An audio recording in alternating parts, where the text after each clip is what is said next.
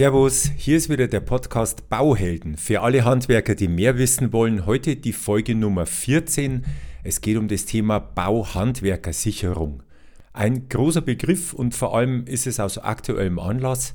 Ich habe letzte Woche ein Online-Seminar zum Thema Bauvertragsrecht durchgeführt. Es waren, ich glaube, 15 Unternehmer was dabei und mehr als die Hälfte wussten eben nicht, was das ist und wie es geht. Oder sie haben so ein bisschen Ahnung gehabt, so dieses gefährliche Halbwissen.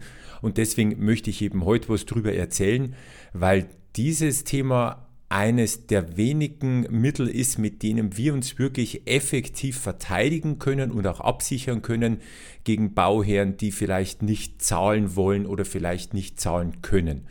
Darum soll es heute gehen. Ich wünsche viel Spaß beim Zuhören und würde sagen, auf geht's. Herzlich willkommen zum Bauhelden Podcast. Der Podcast für alle Handwerker. Hier gibt's alles Wichtige zum Bauvertragsrecht und wie Sie das Ganze in die Praxis umsetzen. Und jetzt viel Spaß beim Zuhören.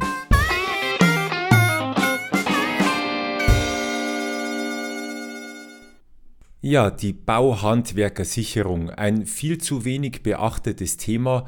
Gleichwohl ist es richtig wichtig und sollte jeder Unternehmer zumindest sollte darüber Bescheid wissen, was er denn damit anstellen kann. Die Bauhandwerkersicherung gibt es schon seit 1993 meines Wissens, ist zwischendurch einmal so in die 2000er Jahre gut ähm, verschärft worden und liegt jetzt heute in der endgültigen Form vor, und zwar im Paragraphen 650f im BGB. Ähm, vielleicht diejenigen, die schon ein bisschen öfter zugehört haben, Sie wissen, das muss wohl einer dieser neueren Paragraphen sein, wo es um den Bauvertrag geht, weil jetzt in der 650er Gruppe dabei ist. Der hat aber früher 648a geheißen, gibt es also tatsächlich schon länger. Grundsätzlich geht es darum, dem Handwerker ein Instrument an die Hand zu geben, wie er sich vor Zahlungsausfällen des Bauherrn schützen kann. Es ist ja so, dass wir als Unternehmer natürlich ganz häufig sehr stark in Vorleistung gehen müssen. Zum Beispiel beim Rohbau, da können schon mal 50, 80, 100.000 Euro draußen auf der Baustelle verbraten werden, bevor wir dann die erste Rechnung stellen, beziehungsweise bevor wir das erste Geld bekommen. Und das ist natürlich, wenn man jetzt da einen ja, einen Bauherrn von der dunklen Seite der Macht hat, natürlich ein sehr hohes Risiko, das ganz schnell einen Unternehmer in die Insolvenz oder in die Zahlungsunfähigkeit treiben kann.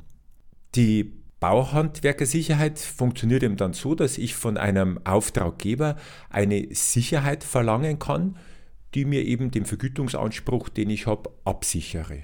Und das ist jetzt völlig egal, ob es ein VOB oder ein BGB-Vertrag ist, das steht einfach im Gesetz drinnen, im BGB und schlägt eben damit auch durch auf die VOB. Wie das dann genau funktioniert und auch natürlich welche Ausnahmen es gibt, weil da gibt es halt leider welche, da komme ich dann später noch dazu.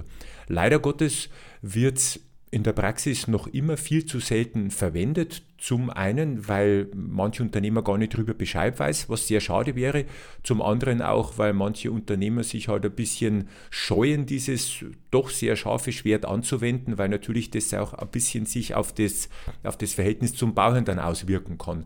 Aber ich sage mal, das ist halt immer die Wahl der Waffen, bestimmt ja auch ein bisschen so der Bauherr mit. Also wenn man es jetzt so negativ ausdrücken möchte, also gegen manche muss man halt vielleicht ein bisschen härtere Bandagen einfach auspacken, damit man auch zu seinem Recht kommt. Das ist ja nicht so, ja, was sage ich immer, der Kunde ist König, das ist schon gut und recht, nur dann möchte ich halt trotzdem mit dem König auf Augenhöhe diskutieren können. Also wären wir eigentlich dann zwei Königskinder und nicht so, der eine ist König und der andere ist ja dann der Lakai und der Erfüllungsgehilfe. Also ein Geschäft soll auf Augenhöhe stattfinden und natürlich gilt es für Kunden und Handwerker ganz genauso. Schön ist diese Bauhandwerkersicherung, weil sie mich eben schützt. Und zum anderen kann man es vielleicht auch nutzen als Warnschuss, weil tatsächlich durch diese Sicherungsmöglichkeit auf den Kunden ja schon Druck ausgeübt wird. Ich kann ja zum Beispiel diesen Anspruch gerichtlich einklagen lassen, ich kann die Arbeiten einstellen, ich kann eine Kündigung erwirken, wenn eben die, äh, diese Sicherheit nicht erbracht wird. Also da kommen viele Dinge auf den Bauherrn zu, die sicher keinen Spaß machen und so könnte ich eben so ein bisschen Druck auf den Kessel machen, wenn es dem vielleicht gar nicht mehr weitergeht auf der Baustelle. Aber schauen wir uns die Sache im Detail an. Zunächst einmal, zu welchem Zeitpunkt könnte ich jetzt als Unternehmer überhaupt so eine Bauhandwerkersicherung verlangen? Das Gute ist, ab dem Zeitpunkt, wo der Vertrag unterschrieben ist sofort dann, also vielleicht würde jetzt die Widerrufsfrist natürlich noch abwarten, wenn es jetzt der BGB-Vertrag ist oder wenn es eine Privatperson ist, aber ich kann dann, wenn der Vertrag gültig ist, praktisch nach Unterschrift sofort diese Bauhandwerkersicherung verlangen.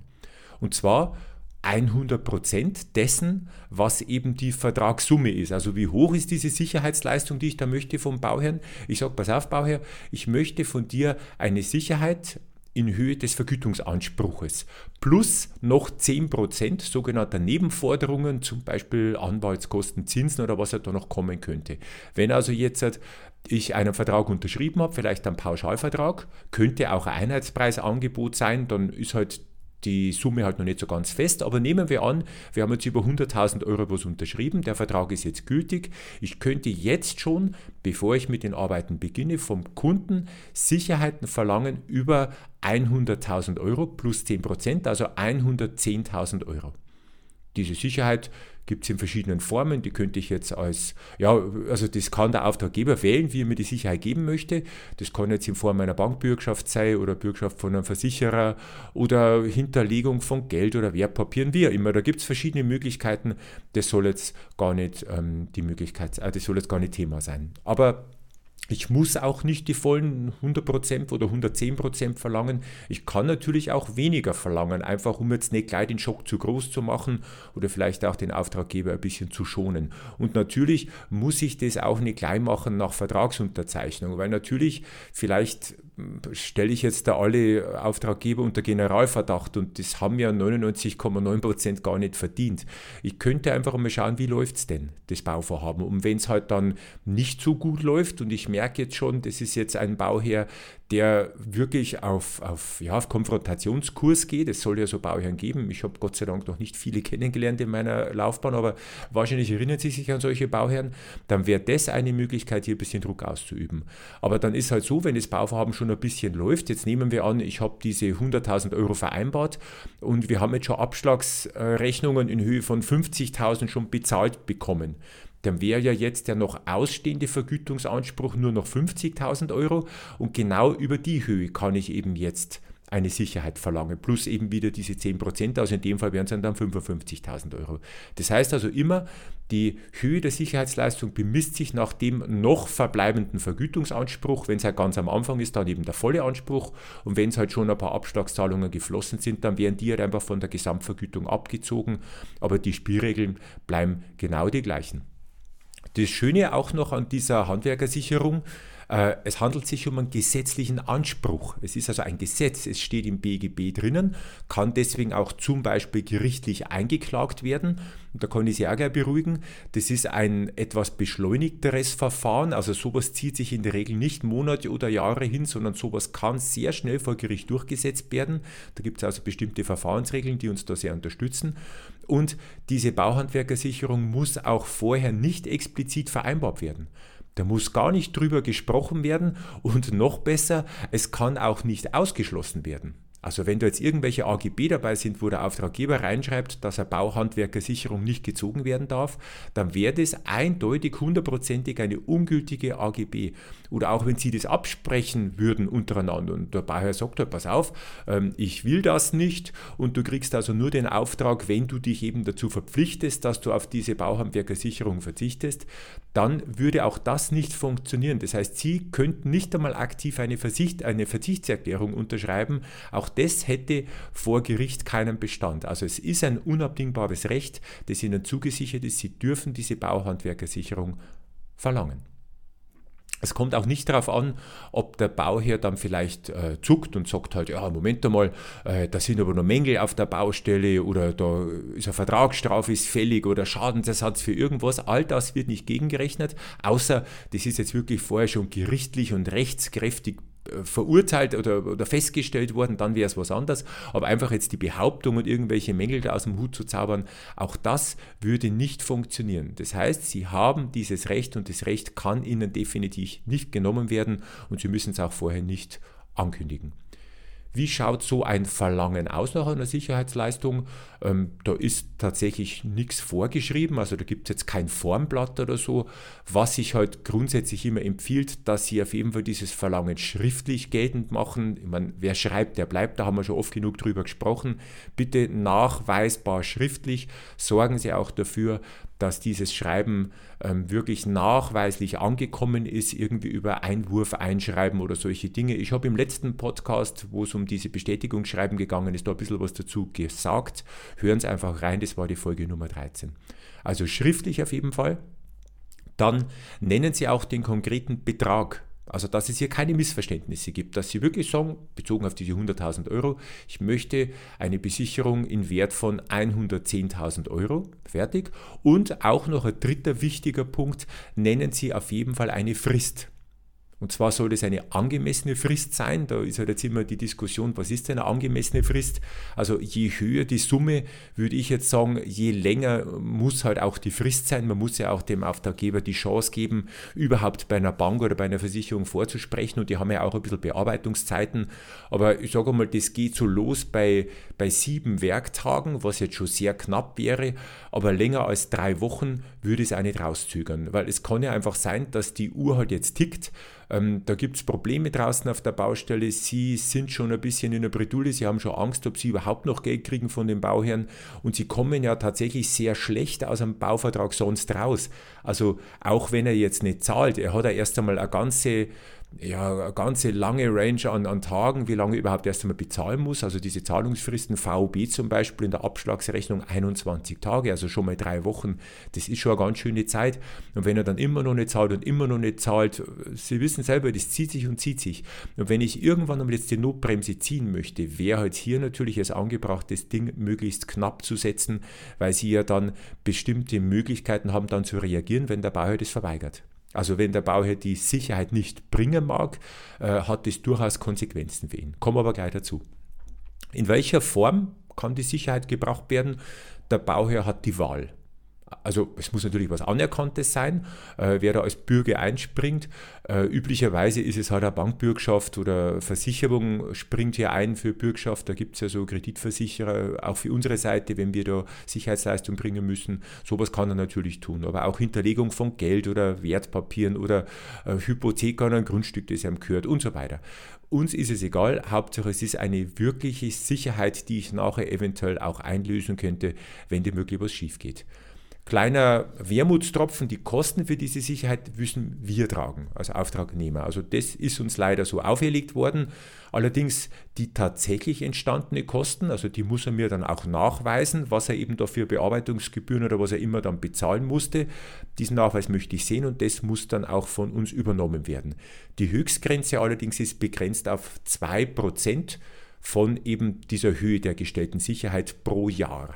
Ich gehe aber jetzt einmal davon aus, dass auch der Auftraggeber ein Interesse daran hat, schnell wieder rauszukommen aus dieser Sicherheit. Das heißt, ewig werden sie das nicht bezahlen müssen. Und ich glaube jetzt einmal, der, der Preis, den sie da zahlen, ist gering verglichen mit dem, wenn sie dann später wirklich einen Totalausfall hätten. Nehmen wir wieder die 100.000 Euro, mal 2%, das wären jetzt 2.000 Euro, okay, das ist nicht wenig, aber was ist, wenn sie die kompletten 100.000 Euro nicht kriegen? Und Sie wissen es ja selber, wenn dann einen Insolvenz geht oder sich vom Markt verabschiedet, Privatinsolvenz oder so, da stehen ja Sie nicht mit dem Titel ganz weit vorne. Da stehen Sie ja dann irgendwo hinter zwei, drei Banken, Versicherungen oder was auch immer und kriegen wahrscheinlich dann kein Geld.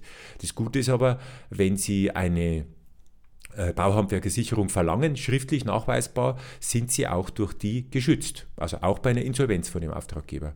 Und jetzt eben, was ist jetzt hier dieses Druckmittel, wenn der Auftraggeber tatsächlich die jetzt verweigert oder halt nicht bringt innerhalb einer bestimmten Frist, dann können Sie zunächst einmal Eskalationsstufe 1 die Leistung verweigern oder eben dann Eskalationsstufe 2. Sie könnten jetzt sogar kündigen.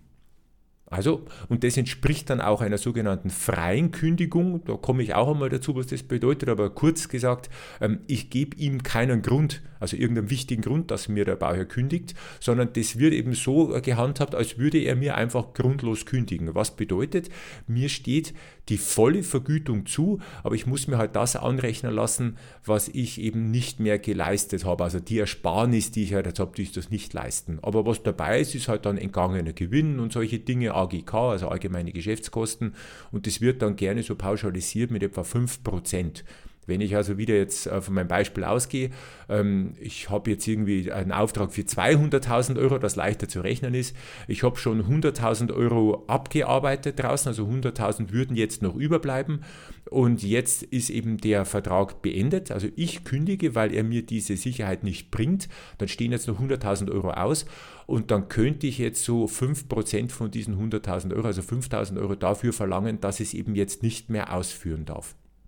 So in etwa kann aber natürlich auch, wenn Sie einen höheren Schaden haben und Sie können das nachweisen, kann natürlich auch nachgewiesen werden und dann können Sie halt mehr verlangen. Also Sie sind hier tatsächlich gesetzlich nicht ganz so schlecht gestellt.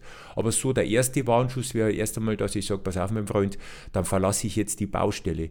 Und da ist da nichts mit Verzug oder irgendwie, ähm, dass ich halt, ja, dass ich in Verzug gesetzt werde, weil vielleicht der Termin ansteht. Da könnte ich ja Baubehinderungsanzeige schreiben und sagen, pass auf, Bauherr, du erfüllst ja deine Pflichten nicht und deswegen werden sich auch die Fertigstellungsfristen oder Vertragsstrafen zum Beispiel nach hinten schieben, bis du eben deinen Job gemacht hast. Also das heißt, auch hier haben sie keinen Nachteil. Es kann ihnen hier in der Regel nichts passieren, wenn sie das vernünftig machen. Natürlich, auch da wieder mein Hinweis, ich bin ja hier keine Rechtsauskunft, also wenn es wirklich hart auf hart geht und Sie möchten da kündigen, Baustelle verlassen, dann empfehle ich Ihnen grundsätzlich dringend immer einen Rechtsanwalt, eine rechtsanwaltliche Unterstützung, um eben hier nicht irgendwie einen Fehler zu machen. Da geht es ja manchmal um ein oder zwei Sätzchen, die man dann vielleicht falsch formuliert hat oder schwammig formuliert und dann kracht es vor Gericht, das möchte man natürlich nicht haben. Also bitte im Zweifelsfall immer einen Anwalt mit hinzuziehen. So, jetzt gibt es natürlich ein paar Grauzonen und ein paar Ausnahmen, die möchte ich Ihnen auch gerne schildern. Die Grauzone ist, ähm, diese Regelung mit der Bauhandwerkersicherung gilt auch nur für Bauverträge nach Definition von Paragraphen 650a im BGB. Ähm, ich möchte Ihnen den auch gerne mal vortragen. Das mache ich jetzt normalerweise nicht, dass ich irgendwelche Paragraphen vorlese, aber einfach, dass Sie es einmal gehört haben. Also das wäre der Paragraph 650a. Ich verlinke Ihnen den auch unten. Ein Bauvertrag ist ein Vertrag, jetzt kommt's, über die Herstellung, die Wiederherstellung, die Beseitigung oder den Umbau eines Bauwerks, einer Außenanlage oder eines Teils davon also Beseitigung, das heißt auch Abbruch wäre da zum Beispiel mit dabei. Und dann noch Instandhaltung kommt auch noch dazu. Ein Vertrag über die Instandhaltung eines Bauwerks ist ein Bauvertrag, wenn das Werk für die Konstruktion, den Bestand oder den bestimmungsgemäßen Gebrauch von wesentlicher Bedeutung ist. Also wesentlich heißt, da wird jetzt nicht einmal das Kinderzimmer statt blau jetzt einmal grün gestrichen, das wäre es dann wohl nicht, das ist halt einfach nur ein bisschen Renovierung, aber zum Beispiel äh, Heizungsanlage, zum Beispiel Brandschutzanlage zu warten oder, oder zu reparieren oder so, das ist ja durchaus wesentlich für Gebäude. Und deswegen würde auch hier das Thema Bauvertrag gelten. Bauwerk ist ja auch da drin gestanden, ist also nicht nur das Gebäude, sondern grundsätzlich jede unbewegliche Sache, also Immobilie, die halt irgendwo mit dem Bauwerk und damit auch mit dem Erdboden verbunden ist. Da können also Mauerarbeiten dazu, aber auch Kanalarbeiten, Innenausbau, wenn es eben um größere Dinge geht.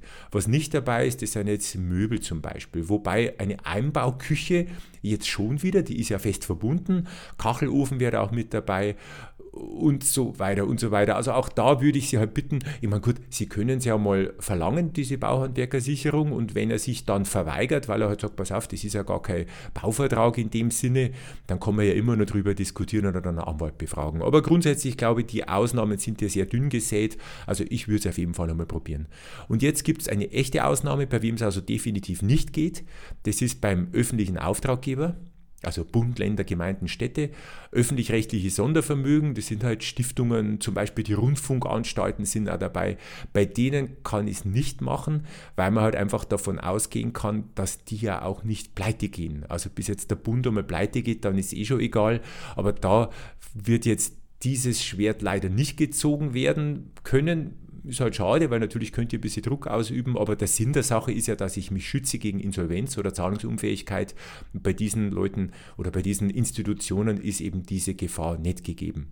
Dann geht es auch nicht bei einem Bauträgervertrag. Wenn ich also als Bauträger jetzt unterwegs bin, dann kann ich von meinem Kunden das nicht verlangen.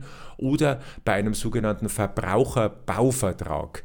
Ähm, hier geht es jetzt nicht da verwirrt der Name vielleicht ein bisschen. Hier geht es jetzt nicht um Geschäften mit Verbrauchern grundsätzlich. Also ein Verbraucher ist ja jemand, der halt privat für sich handelt, also der kleine Häuslebauer, wenn man es jetzt so nennen will.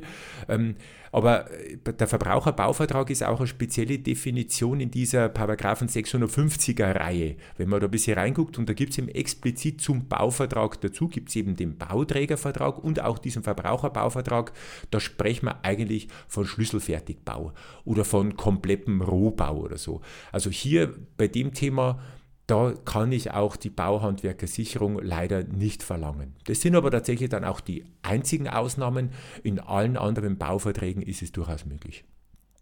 Ja, ich denke, das war jetzt heute mal ein bisschen längere Folge und auch relativ viel Input. Gleichwohl ist es aber tatsächlich ein sehr wichtiges Thema. Also wenn Sie sich mal darüber informieren möchten, ich verlinke Ihnen unten in den Show Notes die entsprechenden Paragraphen. Schauen Sie mal rein, befragen Sie sich vielleicht mit Kollegen oder auch einmal mit einem Anwalt, wenn Sie das bisher noch nicht getan haben, weil es durchaus ein Mittel ist, sich hier gegen ich nenne es jetzt einmal sperrige Auftraggeber zu wehren, wenn einfach vielleicht in einer längeren Bauphase es langsam droht, aus dem Ruder zu laufen und sie einfach merken, ich komme hier nicht weiter, ich komme auch schwer aus dem Vertrag raus, weil letztendlich kommen es nur raus, wenn er nicht zahlt. Aber wenn er jetzt wieder so ein bisschen bezahlt und so, dann wird es halt tatsächlich schwieriger. Und deswegen wäre das hier eine sehr angemessene und gute Möglichkeit, erst einmal Druck auf den Kessel zu bringen und dann eben adäquat zu reagieren. Das könnte also sein, dass ich eben meine Arbeiten einstelle oder eben dann im allerschlimmsten Fall dann sogar die Baustelle so verlasse, dass ich also den Vertrag kündige und versuche dann zu retten, was noch zu retten ist. So, ich denke, das war's für heute. Ich wünsche Ihnen wie immer viel Erfolg und vielleicht sogar Spaß bei der Umsetzung meiner Tipps und natürlich denken Sie da draußen immer daran, echte Bauhelden wissen einfach mehr. Vielen Dank fürs Zuhören.